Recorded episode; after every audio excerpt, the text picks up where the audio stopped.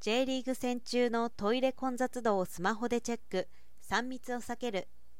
地元に密着したサッカークラブとして誕生しました。その J リーグ加盟クラブでは20年2月より新型コロナウイルス感染症対策を実施していて顧客が快適かつ安心して観戦できる環境を整備してきました。今年3月の大規模イベント人数制限の緩和以来試合会場となる等々力陸上競技場における一層の感染対策を検討していたとのことです。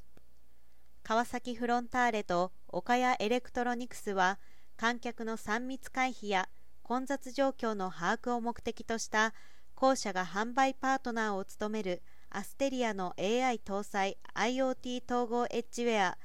グラビオを用いたトイレ利用状況可視化システムを開発。同競技場メインスタンド内での実証実験を行います。今シーズンホームゲーム計12試合でこれを実施する予定です。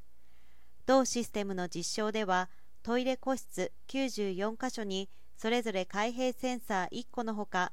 制御運用 PC 計6台を設置扉の開閉を感知して個室の利用ステータス通知につなげるトイレ利用状況可視化サービスにより来場者はスマホでトイレの混雑状況をリアルタイム確認して3密を回避できます。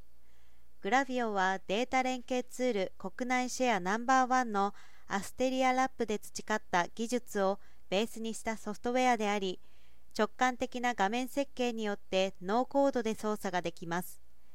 AI 認識技術とマルチプラットフォーム対応でインテリジェントエッジとしての活用シーンを飛躍的に拡大。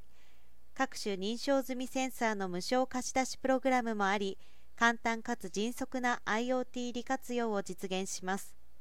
会場内の QR コードからアクセスできます。